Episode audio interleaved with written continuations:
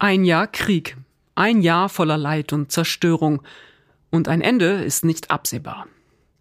Dieser Krieg in der Ukraine hat auch Spuren an den Finanzmärkten hinterlassen. Aktien, Öl, Gas, Gold, Anleger durchlebten ein Wechselbad der Kurse und der Preise.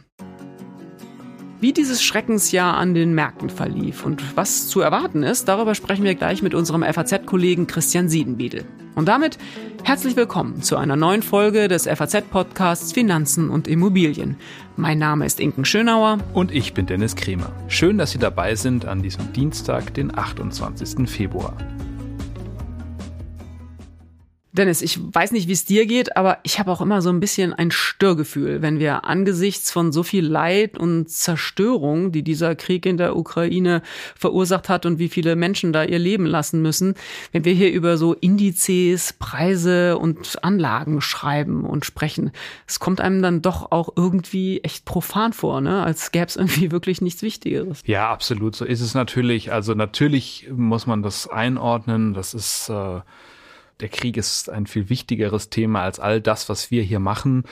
Man kann es aber natürlich ein bisschen rechtfertigen, was wir schon tun hier, denn das hat natürlich auch Auswirkungen auf, auf die Finanzmärkte und äh, wenn die Finanzmärkte in Schwierigkeiten sind, äh, so wie zurzeit, dann hat das eben auch wieder Auswirkungen auf die wirtschaftliche Stimmung, auf die Konsumlaune, auf die Arbeitsplätze vielleicht und dann irgendwie schon auch auf jeden Einzelnen. Und deswegen ähm, würde ich schon sagen, ja, das natürlich ist dieses andere Thema viel, viel wichtiger und das steht außer Frage, aber man kann sich schon auch mit den Auswirkungen beschäftigen. Ja, und es gibt ja auch immer wieder diese Krisen. Das ist nicht die erste, die wir jetzt auch haben mit dem, äh, mit dem Krieg. Ich kann mich noch gut erinnern, als die Flugzeuge in New York in die, in die Tower geflogen sind. Mich sehr gut dran erinnern. Da musste ich als einer der ersten Konsequenzen über die Börsenkurse der Lufthansa schreiben. Und da habe ich auch so gedacht, das ist äh, eigentlich total mhm, irre. Ne? Aber ja, völlig seltsam. Und trotzdem, wir sind Journalisten und wir müssen uns mit diesen Themen beschäftigen. Und ähm, das machen wir ja auch. Und äh, wie du sagst, es hat nun mal einfach äh, Folgen. Das sieht man zum Beispiel auch an dem Thema Finanzkrise. Das finde ich immer ganz interessant, wenn man sich mal bewusst macht, dass der Ausbruch der Finanzkrise jetzt schon rund 15 Jahre her ist. Und man spürt immer noch die Folgen, wenn wir zum Beispiel über Banken sprechen, ne, dieses ganze Kapitalpuffer-Thema und so. Das ist wirklich interessant, wie lange das nachwirkt. Am Ende, so profan auch das klingt, aber es hängt irgendwie alles mit allem zusammen. Und das beste Beispiel ist ja dafür die Energie. Denn wer hätte gedacht, dass wir in Deutschland ernsthaft mal über dieses Thema Gasmangellage reden müssen? Aber plötzlich ist es einfach ein Thema. Ja, und wenn man sich mal überlegt, ähm, äh, BASF hat sich dann gesorgt, ob sie ihre Produktion aufrechterhalten können. Das hat sofort Auswirkungen auf den Aktienkurs. Das hat wiederum eine große Diskussion in Deutschland äh, in Gang gesetzt, ob die äh, Regierung nicht stärker unterstützen müsste, diese Unternehmen. Jetzt fragt man sich, hat die Regierung vielleicht zu viel unterstützt? Also das hat alles, alles Auswirkungen. Und ich glaube, darum äh, können wir gut äh, darüber auch sprechen. Ne? Ja, und es ist ja vor allem auch viel dieses Thema Unsicherheit, ne? Da kommt sowas und man weiß nicht so richtig, wo geht denn die Reise eigentlich hin. Ähm, ist wie du sagst, äh, so im Nachhinein gerade äh, BASF, äh, der Bruder Müller hat ja damals wirklich sehr, sehr laut gebrüllt und gesagt, irgendwie, der, der ganze Laden geht irgendwie über die Wupper, wenn wir uns nicht damit mehr beschäftigen und wenn wir nicht dafür sorgen, dass BASF mehr Energie bekommt. Ist es dann nicht, was ja gut ist. Aber ja, das Thema Unsicherheit spielt einfach auch eine große Rolle. Unsicherheit mögen ja auch die Märkte nicht und was in diesem Jahr des Schreckens los war, das wollen wir jetzt mal mit unserem Kollegen Christian Siedenbiedel besprechen. Christian, hallo, schön, dass du heute dabei bist. Hallo. Christian, lass uns mal gleich die verschiedenen Assetklassen und die verschiedenen Indizes so ein bisschen, ja, so entwickeln, wie das sich über dieses Schreckensjahr entwickelt hat. Am besten, wir fangen gleich mal, ja, mit dem deutschen Leitindex an. Wie war das im vergangenen Jahr mit dem DAX? Ja, der DAX lebt stark vom Erdgas, konnte man im zurückliegenden Jahr sehen. Also er steht mittlerweile wieder bei gut 15.300 Punkten. Das ist schon wieder mehr als vor dem Krieg. Zunächst mal nach Beginn des Krieges im vorigen Jahr im März, da war er stark eingebrochen. Von mehr als 15.000 Punkten bis auf weniger als 13.000. Dann gab es nochmal im vorigen Herbst ein Tief unter 12.000 Punkten, als man große Sorgen hatte, dass es eine Gasmangellage geben könnte. Aber jetzt steht er wieder höher als vor dem Krieg. Da sind auch ordentliche Gewinne der Unternehmen, die dahinter stehen, schuld. Außerdem haben die Konjunkturperspektiven sich wieder verbessert. Und auch von der Öffnung in China könnte der DAX jetzt profitieren. Ich finde das echt immer ganz interessant, da kommen wir später auch nochmal drauf, ne, dass am Anfang immer so eine richtig große Unsicherheit dann entsteht. Also das ist ja nicht nur bei so einem Kriegsausbruchsthema so, sondern kann mich gut erinnern an Corona. Da ist es ja auch plötzlich so runtergegangen. Ich weiß, du hast mal einen wirklich guten Artikel geschrieben, wie weit kann der DAX eigentlich noch fallen? Ne? Da genau. haben wir darüber diskutiert, ob es irgendwann mal null sein kann. Das ist echt interessant, wie dann plötzlich so eine Panik erstmal so ausbricht. Ne? Genau, beim DAX gab es immer die Theorie, weil es ein Performance-Index ist und die Dividenden dort reingerechnet werden, dass er nicht bis auf Null fallen könne. Aber das stimmt nicht. Auch durch die Art, wie die Dividenden da reingerechnet werden, kann es theoretisch schon passieren, dass er bis auf 0,001 oder sowas fällt. Ja, und du hast ja eben schon gesagt, jetzt äh, sehen wir schon wieder die andere Richtung. Also die ja. Null ist in sehr weite Ferne äh, gerückt, damals bei Corona ja auch. Hat nur ein paar Tage gedauert, dann ging es tatsächlich wieder aufwärts. Aber ich fand es echt interessant, wie, wie äh, stark die Panik da war. Kann man so ein bisschen sagen, du hast es eben schon so ein bisschen angedeutet mit der Energie und dem Öl, welche Branchen besonders gelitten haben? Also auch, wahrscheinlich auch nicht nur, wenn man so den DAX anguckt, sondern überhaupt so die Aktienmärkte? Ja, ganz stark haben natürlich die russischen Aktien gelitten, wie Gazprom oder Rosneft. Die haben sich auch nicht wieder erholt bis jetzt. Profitiert haben Rüstungsaktien. Der Kurs von Rheinmetall zum Beispiel, ein großes deutsches Rüstungsunternehmen, hat sich fast verdoppelt seit Kriegsbeginn. Jetzt gilt die Aktie als Kandidat für den DAX, den deutschen Vorzeigeindex. Das sind natürlich Auswirkungen dieser Zeitenwende, die mit dem Krieg zusammenhängen. Ansonsten gibt es viele indirekte Effekte. Mit dem Krieg hat die Inflation nochmal einen Schub bekommen. Deshalb heben die Notenbanken jetzt die Zinsen an. Das nützt Bankaktien und schadet Immobilienaktien. Papiere von Immobilienaktien wie Vonovia zum Beispiel gehören zu den Verlierern auf Jahressicht. Hm. Bei Rheinmetall, du hast gerade schon gesagt, mit dem DAX, das ist ja auch echt spannend. Da haben wir jetzt auch sogar heute gleich noch eine Geschichte vom Kollegen Daniel Mohr im Blatt, dass eben äh, Rheinmetall doch noch in den DAX gehen könnte. Die hatten ja das Nachsehen mit der Commerzbank. Und interessant ist ja, dass dann FMC, also Fresenius Medical Care, vielleicht rausfällt. Dann geht eine Rüstungsaktie möglicherweise rein und ein Gesundheitsunternehmen raus. Das ist manchmal schon echt tatsächlich äh, irre, wie so die Entwicklungen sind ne? und wie sich Marktkapitalisierungen und alles so entwickeln. Das ist schon ist schon spannend. Lass uns mal zum Gold kommen. Du, du bist ja auch unser, unser Goldkorrespondent sozusagen, ja. Also du schreibst immer mit ganz viel Hingabe zu diesem Thema. Ist ja so ein, so ein, so ein krisenfestes Thema eigentlich, Gold. Wie hat sich das entwickelt in diesen vergangenen zwölf Monaten? Ja, eigentlich gilt Gold ja als Krisenwährung und Inflationsschutz. Und als der Krieg begann, ist der Goldpreis auch kurz gestiegen, ziemlich kräftig, auf mehr als 2000 Dollar je Unze. Es war dicht am Allzeithoch. Aber es war nur ganz kurz. Das war so eine Paniksituation. Da ist er gestiegen und dann ging es erstmal wieder abwärts. Wenn man sich so das gesamte letzte Jahr anguckt, dann hat Gold in Dollar so mit Ach und Krach es geschafft, den Preis zu halten. In Euro gab es nur durch diesen Wechselkurs ein Plus von fünf Prozent. Aber das alles hat nicht die Inflation ausgeglichen. Das war also als Inflationsschutz enttäuschend. Das ist ja äh, spannend. Warum ist das denn so? Du hast ja an deinem Artikel, den wir am Samstag auch als Aufmacher in der Zeitung hatten, geschrieben, dass Gold echt versagt hat, kann man fast sagen, als, als Krisenwährung. Ja, es hat nicht das gehalten, was es sonst normalerweise verspricht. Warum ist diese Situation jetzt so besonders? Hast du dafür eine Erklärung? Also der wichtigste Grund waren wohl die steigenden Zinsen, vor allem in Amerika. Die haben das zinslose Gold unattraktiver gemacht. Aber es hat sicher auch eine Rolle gespielt, dass die Anleger so in der Zeit, nachdem der Krieg begonnen hatte, dann irgendwann nicht mehr damit gerechnet haben, dass alles zusammenbrechen könnte. Gold ist oft auch dann ein Schutz für Zeiten, wo das ganze Finanzsystem zusammenbrechen könnte. Oder mit solchen Überlegungen kaufen manche Anleger Gold, nachdem sich gezeigt hat, dass der Krieg zwar sehr schlimm ist und so, aber dass er nicht zu einem Zusammenbruch des gesamten Finanzsystems führt, hat das Argument mit den Zinsen dann doch an Oberhand gewonnen.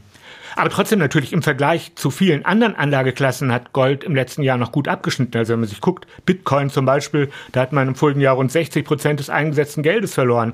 Oder auch die meisten ETFs und Fonds haben verloren im letzten Jahr. Wenn sich da einer so halbwegs gehalten hat wie das Gold, war es unter den Anlageklassen jetzt auch nicht ganz schlecht. Wenn du sagst, dass Gold vor allem dann immer eine Bedeutung hat, wenn man so den Eindruck hat, es bricht alles zusammen, wenn wir mal so die Tangente anlegen an die Finanzkrise vor 15 Jahren, war das da so zum Beispiel, dass als man so dachte, oh Gott, diese gesamte Finanzgemeinde guckt da irgendwie komplett in den, in den Abgrund, hat da Gold sehr von profitiert? War das so eine Situation, wo man so dachte, oh, hier bricht irgendwie finanztechnisch alles zusammen? Weißt du das noch?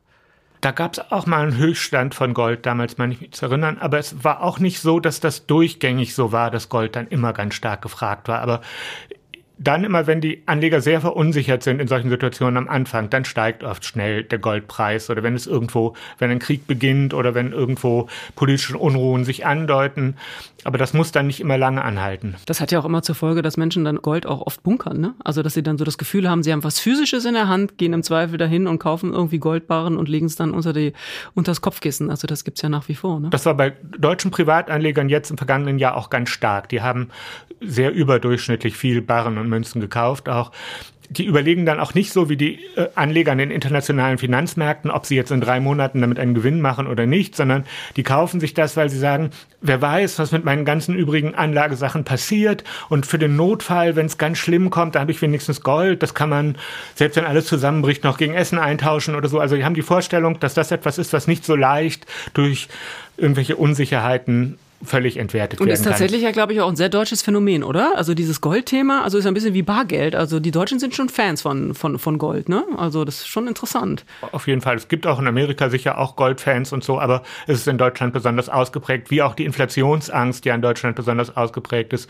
Das hält hängt sicher zusammen, auch aus der Geschichte heraus, dass es hier die Erfahrungen gab von Währungen, die zusammengebrochen sind, dass man, das ist irgendwie noch bei den Deutschen mit drin steckt, dass sie sich da besonders schützen wollen. Ja, überraschend eigentlich, ne? wenn man mal bedenkt, diese große äh, Inflation, die es irgendwie gab, das hat ja, haben ja viele von uns überhaupt nicht mehr erlebt, nicht mehr die, die schlimmsten Ausläufer davon noch. Ne? Also das ist, äh, wie das aber trotzdem so in diesem gemeinsamen äh, Gedächtnis immer noch drin ist. Das ist, ähm, ist erstaunlich eigentlich, ne? was das Thema Inflation angeht. Lass uns mal auf der, ähm, zur Energie kommen. Öl und Gas, die haben natürlich sehr kräftig reagiert. Wie lief's da in diesem, in diesem schrecklichen Jahr? Ja, wenn man das ganze Jahr betrachtet, ist der Ölpreis dann trotz des Embargos gegen Russland gefallen im Schnitt. Also der Ölpreis ist anfangs stark gestiegen, als der Krieg begann, bis auf zeitweise 130 Dollar je Fass. Das hat dann aber bald wieder nachgelassen und das hatte verschiedene Ursachen. Zum einen ist das Embargo gegen Russland dann auch umgangen worden. Also gerade Indien zum Beispiel hat viel russisches Öl gekauft, dann oft zu niedrigeren Preisen. Die haben die Verhandlungssituation genutzt, um den Preis zu drücken. Aber es war nicht so, wie man vorher befürchtet hatte, dass wenn Russland nichts mehr exportieren kann, dass dann das Weltangebot an Öl sehr stark fällt. Das hat sich nicht so herausgestellt. Dazu gab es dann die zweite Entwicklung, dass sich die Wirtschaft insgesamt abgekühlt hat und dass man dann auch gedacht hat, dann braucht man vielleicht auch nicht mehr so viel Öl, weil die Wirtschaft gar nicht mehr so eine starke Nachfrage nach Öl entwickelt. Aktuell liegt der Ölpreis so bei 82 Dollar. Das ist weniger als vorm Krieg, aber es gibt Ölanalysten, die auch sagen, das kann sich auch ganz schnell wieder ändern und Goldman Sachs erwartet das durchaus noch auf 100 Dollar im Jahresverlauf steigen könnte. Also ist auch nicht auszuschließen, aber im Moment spürt man auch an den Tankstellen, dass es nicht mehr ganz so teuer ist wie im vorigen Jahr, als der Krieg begann. Da sind die Preise an den Tankstellen ja sehr hoch gegangen und man zahlte oft über zwei Euro je Liter für Benzin oder Diesel. Das ist nicht mehr so, sondern jetzt ist man irgendwo im Bereich von zwischen 1,70 und 1,80. Ja, und das änderte sich ja auch, auch wirklich äh, schlagartig mitunter. Ich kann mich erinnern, als du dich manchmal äh, um Mitternacht an Tankstellen gestellt hast, um mal so zu gucken, was da passiert. Ne? Also das ist ja auch so interessant, wie, wie volatil dieser Markt tatsächlich eine Zeit lang auch war, wo man gar nicht mehr so hinterherkam. Was ist jetzt heute anders als gestern? Ne? Also das ist spannend. Wie ist es mit dem Gas?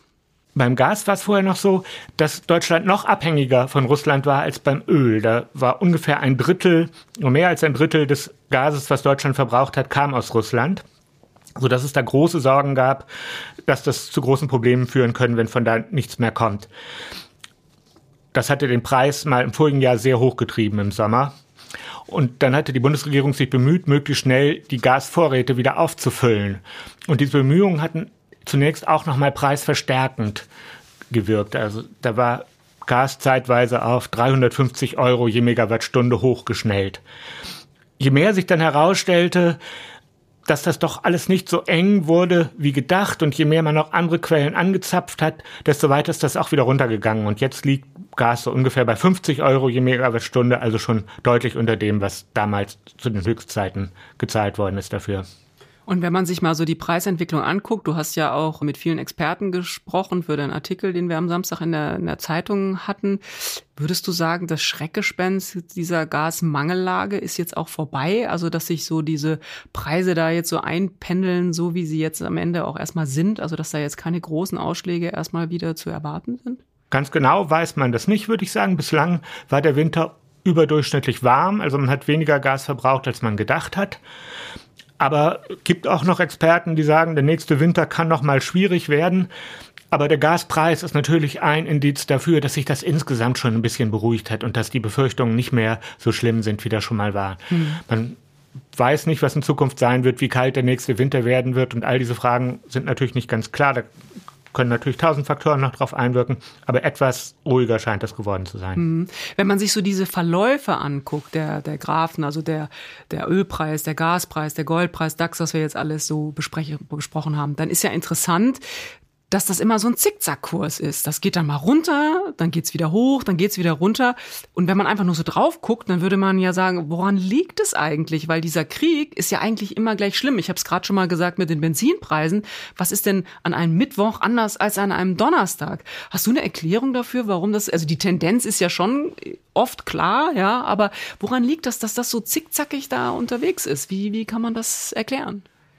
Ich würde schon sagen, dass die Einschätzung, wie schlimm die Folgen des Krieges für die Wirtschaft sind, stark geschwankt haben, dass es eine große Unsicherheit darüber gab, wie stark sind die Auswirkungen auf Europa und auf Deutschland.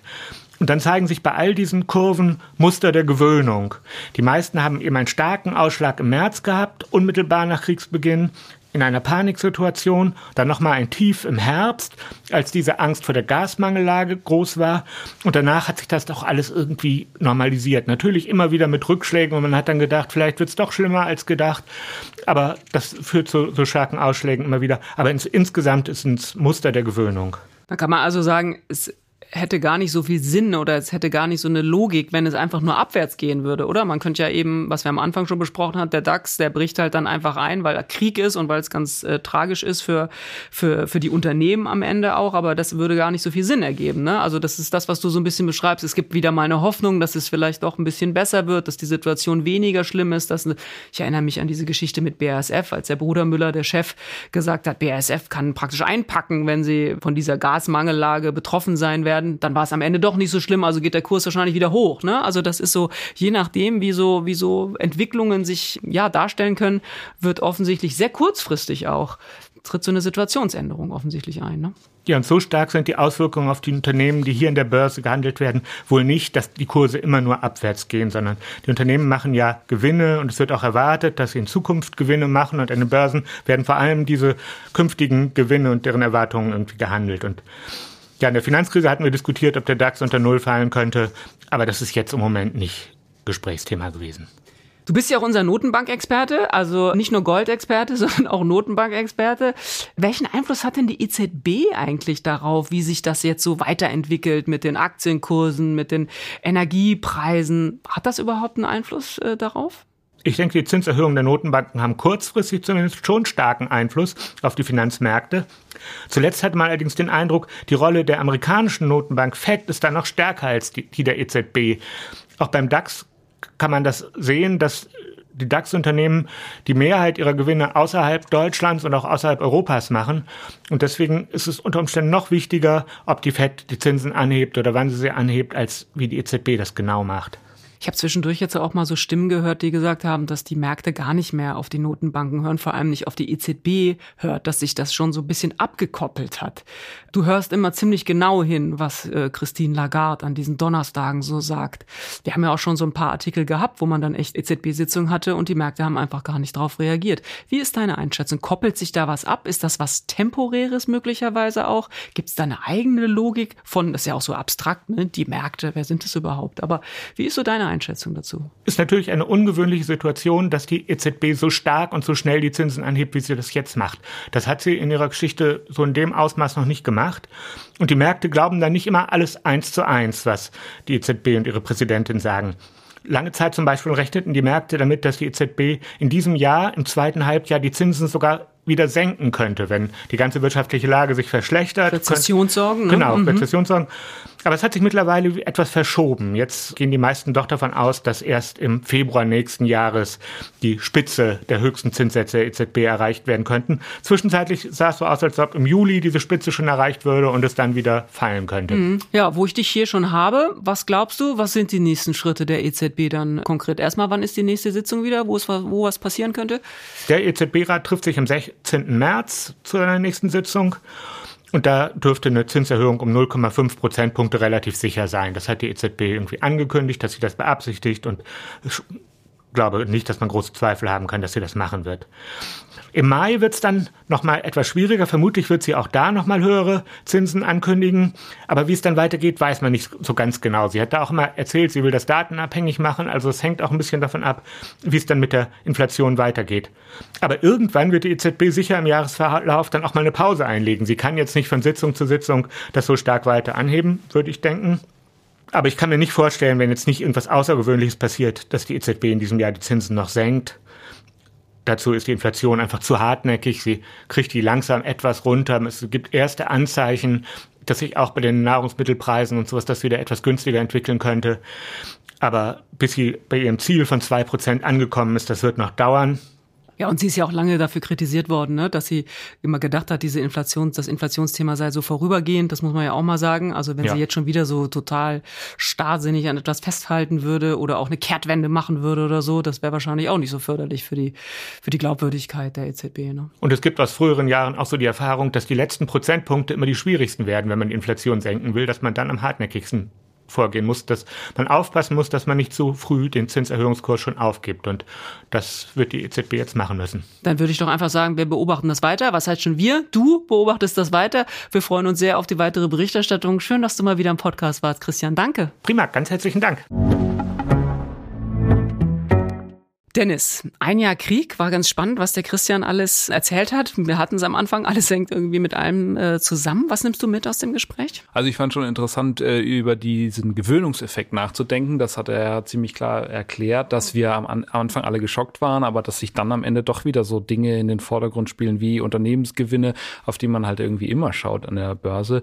Und das ist einerseits vielleicht beruhigend, andererseits auch ein bisschen bedauerlich, weil natürlich ist dieser Krieg nach wie vor da und wir müssen uns mit ihm auseinandersetzen und sollten da nicht äh, gleichgültig werden. Ich habe ja gleich nochmal die Chance genutzt, den EZB-Watcher zu befragen, wie es in Sachen Zinserhöhungen weitergeht.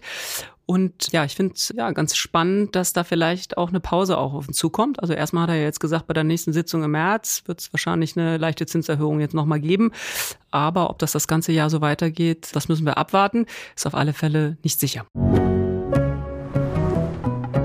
Ja, und dann sind wir auch schon wieder bei unserem Ding der Woche. Inken, was hast du diese Woche mitgebracht? Ganz ehrlich, ich komme da echt nicht drum herum, glaube ich. Bei diesen ganzen Social-Media-Aktivitäten, die die Commerzbank derzeit an den Tag legt, da kann man sich eigentlich überhaupt nicht vorstellen, dass es noch keiner mitbekommen hat.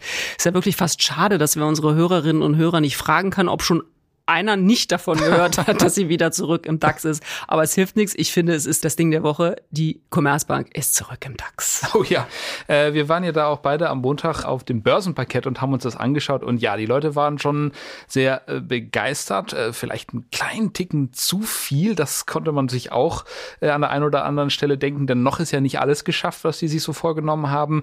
Aber man muss es ihnen natürlich auch ein bisschen lassen, die Freude. Ähm, die waren eben sehr, sehr viele Jahre eher schlechte Nachrichten gewöhnt und jetzt sind sie eben zurück in ähm, DAX. Das ist natürlich erstmal ein Moment der Freude. Ja, aber wir hatten es ja vorhin schon mal ganz kurz mit dem äh, Thema Finanzkrise, wie lang die schon her ist. Und bei der Commerzbank schlug dieses Thema ja wirklich voll ein. Da haben sie zwischendurch noch versucht, dummerweise kurz vorher eine andere Bank zu übernehmen. Also da gibt es wirklich keine guten Erinnerungen dran. Und inzwischen ist sie aber eben wieder auf dem Weg der Besserung. Und jetzt gibt es sogar wieder eine Dividende. Da freut sich auch der Staat drüber. Der hängt ja noch mit einer ordentlichen Portion in der Commerzbank drin. Und ich muss auch sagen, ähm, also wie gesagt, die Freude geht mir so ein bisschen auf den Keks. Also es ist schon sehr viel Freudigkeit und, und Lustigkeit irgendwie dabei. Aber so ein bisschen, wenn man einen Schritt zurückgeht, muss man sagen, für den Finanzplatz Frankfurt ist es ganz, ganz sicher gut, wenn neben der Deutschen Bank auch einfach eine zweite Bank in der ersten Börsenliga mitspielt. Ja, und wir wollen ja nicht vergessen, weil wir sind ja hier die Journalisten, ähm, der Platz wurde natürlich nur frei im DAX, weil Linde, das Schwergewicht Linde, über das wir auch mal hier gesprochen haben, die deutsche Börse verlassen hat und weil der DAX ja mittlerweile 40 und nicht 30 Werte hat und sonst, wenn es weiter bei 30 wären, da wäre diese Party wohl verschoben worden. Da wäre man jetzt noch nicht wieder im DAX. Wir finden aber auch immer ein Haar in der Suppe, ja, oder? Das macht ja auch ein bisschen Spaß. ja, absolut. Ne? Und das war's auch schon wieder mit unserer dieswöchigen Folge des FAZ-Podcasts Finanzen und Immobilien. Wenn Sie Fragen haben, Themenwünsche oder andere Anregungen, schicken Sie uns eine E-Mail an podcast.faz.de oder schreiben Sie uns auf unseren Social-Media-Kanälen. Wir freuen uns, wenn Sie uns abonnieren und wenn Sie uns weiterempfehlen. Zu finden sind wir überall dort, wo es Podcasts gibt. Und schauen Sie gerne noch mal in unsere LinkedIn-Gruppe. Wir werden immer mehr und da gibt's auch immer wieder interessante Posts. Tschüss, bis nächste Woche. Alles Gute und machen Sie was aus Ihrem Geld.